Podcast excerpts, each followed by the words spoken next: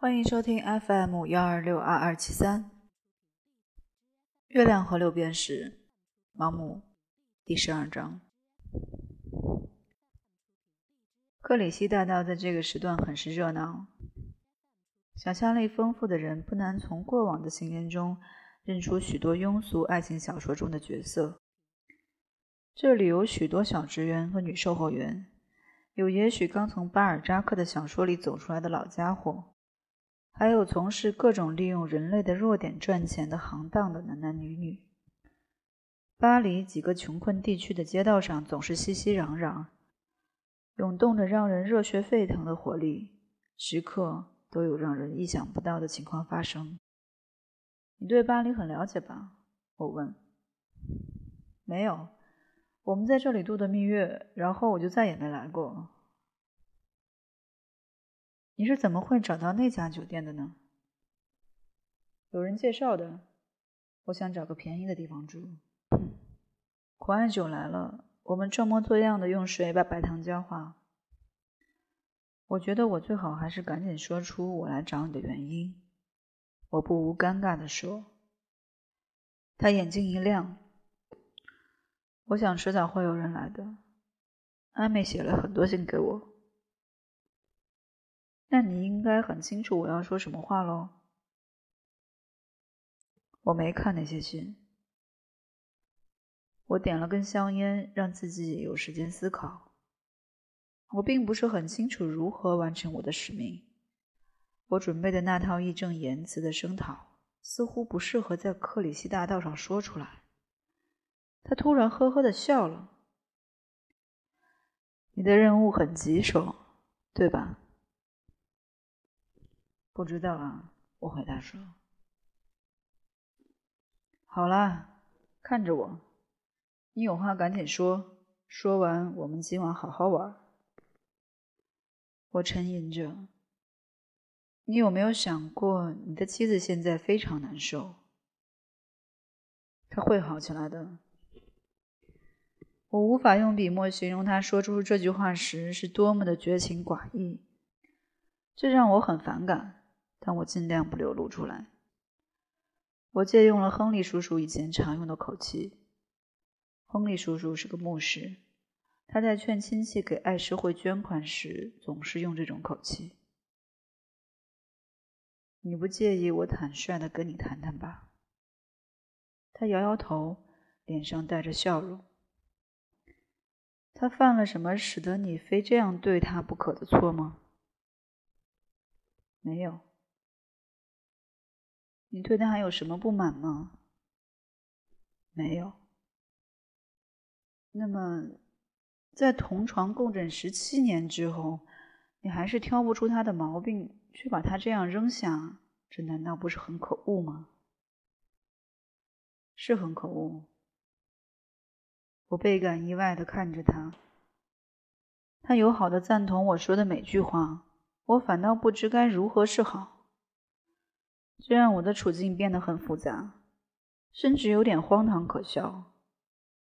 我本来准备说服他、感动他、规劝他、责备他、告诫他，有必要的话，甚至还会臭骂他、朝他大发雷霆，大家嘲讽。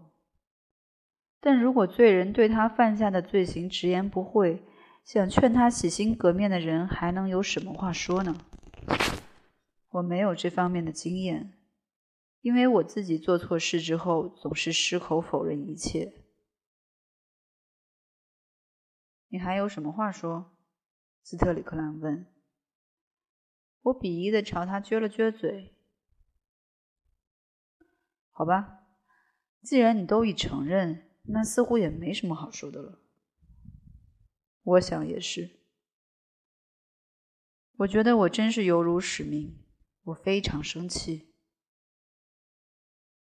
无论怎么说，你总不能一个县令也不留就把老婆给甩了。为什么不能？你让他怎么活下去？我养了他十七年，他为什么不改变一下，自己养活自己呢？他养活不了，让他试试看。我当然有很多道理可以反驳他这句话。我可以谈谈女人的经济地位，谈谈男人结婚后应该承担的道义和责任，还有其他许多。但我觉得真正重要的只有一点：难道你不在乎他了吗？完全不在乎了，他回答说。这种事，无论对谁来说都是极其严肃的。但他的回答却充满了幸灾乐祸、恬不知耻的意味，乃至我不得不咬紧嘴唇才没有笑出来。我提醒自己，他这种行为是很可恶的。我努力让自己进入愤懑不平的状态。你要想想你的两个孩子啊，他们从来没有让你伤心难过，他们没有主动要求被带到这个世界来。如果你这样舍弃一切，他们会沦落街头的。他们已经过了好多年舒服的日子，大多数孩子都没有享过这种福。再说，会有人照顾他们的。假如有必要的话，麦克安德鲁夫妇会替他们交学费。但你就不喜欢他们了吗？他们是多么乖巧的孩子啊！你是说？你再也不想跟他们有任何联系了吗？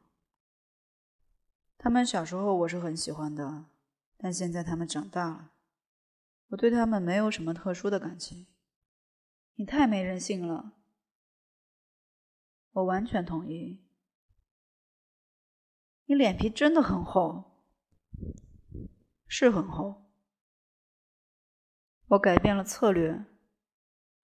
每个人都会觉得你是头如假包换的猪，随便他们。你是说别人的咒骂和鄙视对你来说无所谓吗？是啊。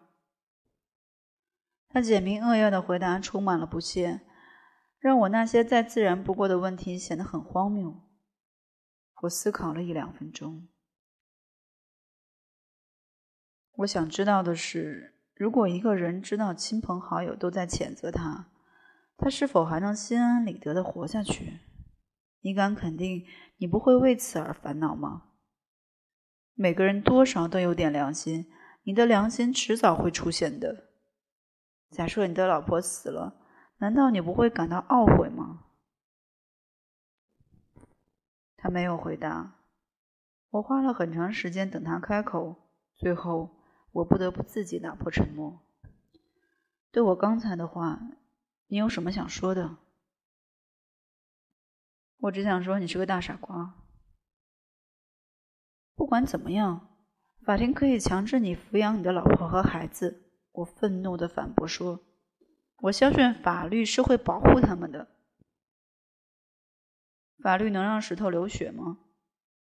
我没有什么钱了，我大概只有一百英镑。”我比先前更加感到迷惑了。从他住的酒店看，他的状况确实是很窘迫的。你把钱花光之后怎么办呢？去赚呗。他的态度极其冷淡，眼里满是嘲弄的神色，仿佛我说的每句话都是愚蠢透顶。我歇了片刻，在想接下来说什么比较好。但是这回他先开口了：“艾美为什么不改嫁呢？她还比较年轻，相貌也并不难看，我可以推荐她。她是个很好的妻子。假如她想跟我离婚，我不介意制造她需要的理由。”这下轮到我发笑了。她非常狡猾，但这显然就是她的最终目的。他完全有理由隐瞒他跟某个女人私奔的事实，他未雨绸缪地掩盖了那个女人的行踪。我坚定地给予了回击。你妻子说，无论你怎么做，她都不会跟你离婚。她已经拿定主意了，你就死了这条心吧。他很吃惊地看着我，那诧异的神情肯定不是伪装的。他的笑容消失了。他用十分严肃的口气对我说：“但我无所谓，亲爱的朋友。无论他想不想离婚，跟我两便士的关系都没有。我哈哈大笑。你还是算了吧，你千万别把我们想的那么蠢。我们碰巧知道你是带着女人走的。他愣了一下，随即爆发出爽朗的笑声。他的笑声非常响亮，乃至坐在我们附近的人都扭头看过来。有几个还傻乎乎的跟着笑了。我不明白这有什么好笑的。可怜的艾美，他乐不可支地说。然后他脸上的表情变得非常鄙夷。女人的头脑真是太可怜了。爱情，他们就知道爱情。他们以为男人离开的唯一原因就是离情别恋。你以为我有那么蠢吗？再会去做我已经为一个女人做过的事情。这么说，你不是因为别的女人离开了你的妻子喽？当然不是。你敢发誓吗？我不知道我为什么提这个要求。我说这句话的时候完全没有经过大脑。我发誓。那么，上帝作证。你到底为什么离开他呢？我想画画。我盯着他看了很久，我无法理解。我认为他疯了。要知道的是，当时我年纪还很轻，在我眼里他已经是个中年人。我当时惊诧的什么都忘记了。但你四十岁了。所以我才觉得要赶紧开始。你以前画过画吗？我从小就想当画家，但我父亲逼我学做生意，因为他说搞艺术赚不到钱。我开始画画是在差不多一年前，从去年以来，我一直在夜校学习。斯特里克兰太太以为你在玩桥牌的时候，你其实在上课。是的，你为什么不告诉他呢？我不想让别人知道。你学会了吗？还没有，但我能学会的。这就是我来这边的原因。我在伦敦学不到我想要的知识，在这里也许可以。你认为一个人从你这个年纪开始学画能学得好吗？大多数人从十八岁就开始画了。如果我今年十八岁，我可以学得快一些。你为什么认为你有绘画的天赋呢？他没有马上回答，他的目光落在过往的人流上，但我认为他什么也没看到。他的回答算不上回答。我必须画画。难道你这不是冒着很大的风险吗？他望着我，他的眼光有点奇怪，所以我觉得十分不舒服。你今年多大？二十三。在我看来，这个问题毫无意义。我要是去做有风险的事，那是很自然的。但他是个早已不再年轻的人，是个地位尊崇的股票经纪人，有妻子，还有两个孩子。一条道路对我来说是自然而然的，对他来说就完全是荒唐的。我希望让他明白这个道理。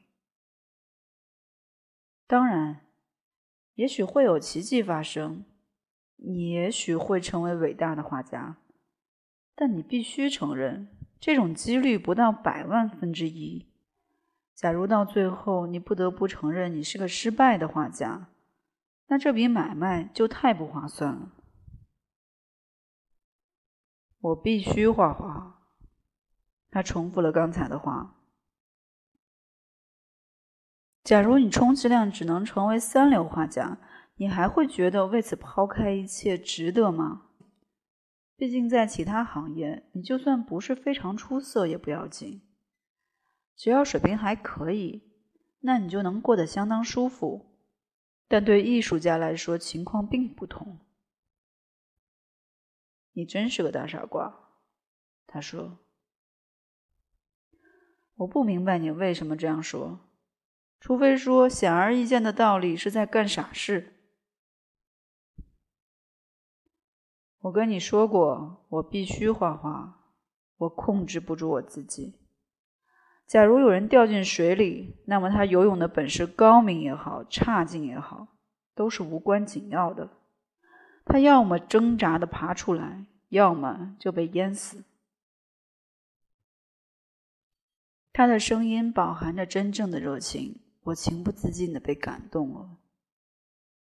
我似乎感觉到某种猛烈的力量正在他体内挣扎，我觉得这种力量非常强大。压倒了他的意志，牢牢的控制住他。我无法理解，他好像真的被魔鬼附体了。我觉得那魔鬼很可能突然反过来把他撕成碎片。然而他看上去很是寻常。我好奇的盯着他看，他丝毫不觉得难为情。我想知道陌生人看见他坐在那里，穿着诺福克外套。戴着脏兮兮的圆礼帽，会怎么看待他？他的裤管太过宽大，他的双手并不干净。至于他的面孔，由于下巴满是红色的胡茬，眼睛特别小，鼻子又大的咄咄逼人，他的面孔显得狂放而粗野。他的嘴巴很大，他的嘴唇很厚，看上去有点荒淫好色。不。我无法断定他是什么样的人。你不回去找你的妻子吗？我最后说，永远不回去了。他愿意不计前嫌，重新开始。他一句责备你的话也不会说。让他见鬼去吧！你不介意别人把你当成彻头彻尾的大混蛋吗？